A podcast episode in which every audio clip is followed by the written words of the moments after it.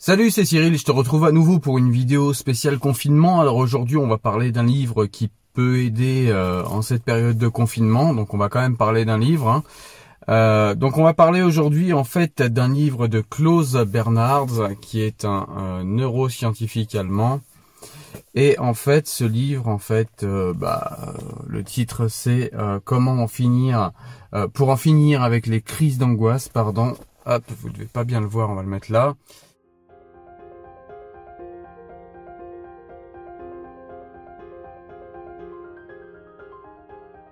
Donc ce qu'il y a d'intéressant dans ce livre en fait et, en cette période de confinement, c'est qu'en cette période de confinement, eh ben, évidemment, psychologiquement, c'est compliqué de rester enfermé pour certains. Je, pense à tous les claustrophobes par exemple, mais même sans être claustrophobe, au bout d'un moment, rester chez soi sans sortir, surtout ceux qui n'ont pas d'extérieur, ceux qui doivent vivre à l'intérieur euh, avec, je sais pas, deux ou trois enfants dans peut-être 40 ou 50 mètres carrés. Franchement, ça doit pas être évident.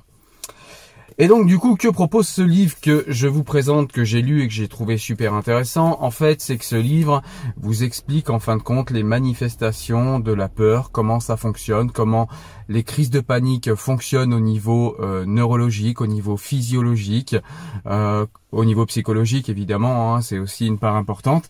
Et en fait, surtout, ça nous explique dans ce livre comment concrètement en fait bloquer toutes ces attaques de panique, comment vivre avec, comment se détendre avec. Et ça, c'est vraiment très très intéressant.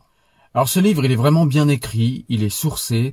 Euh, c'est quelqu'un en fait qui est, comme je vous l'ai dit, qui est un neuroscientifique. Donc c'est quelqu'un qui fait des recherches sur les neurones et qui a réussi à expliquer et à vulgariser dans ce livre en fait comment les idées euh, inquiétantes, comment les idées anxieuses arrivent à générer physiquement en fait des euh, connexions entre entre certains synapses et à faire en sorte que vous ayez physiquement un cerveau qui soit emprisonné et empoisonné par la peur.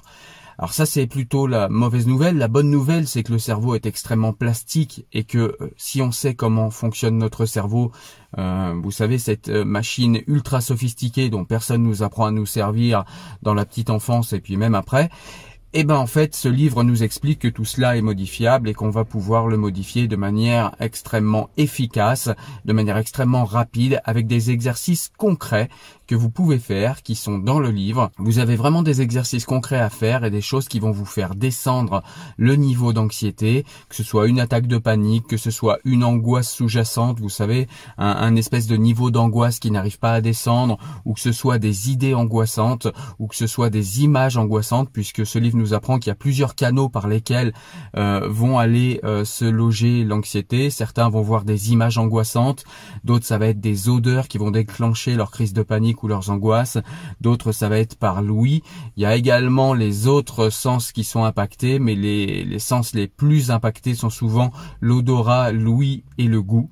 Donc euh, c'est ce qu'on apprend dans ce livre et on apprend dans ce livre en fait comment casser tous ces schémas, casser tous ces schémas donc du coup physique, comment casser tous ces schémas physiologiques avec des exercices simples, avec des exercices tout de même efficaces. C'est pas parce que c'est simple que c'est simpliste, c'est pas parce que c'est simple que c'est n'importe quoi. C'est des exercices qui sont vraiment simples et qui fonctionnent et vraiment qui vont en fait reprogrammer euh, votre cerveau à penser autrement que par la peur et à penser à penser la peur quand même, parce que c'est quand même une émotion qui est importante, c'est une émotion qu'il faut respecter, c'est une émotion en fait qui garantit notre survie et plus largement la survie de l'espèce, c'est ce que nous explique ce livre.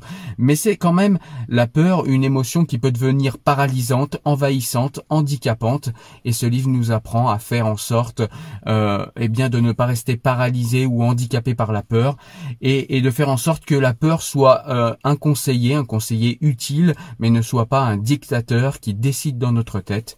Donc c'est vraiment un livre que je vous conseille. Ça s'appelle Pour en finir avec les crises d'angoisse de Klaus Bernhardt.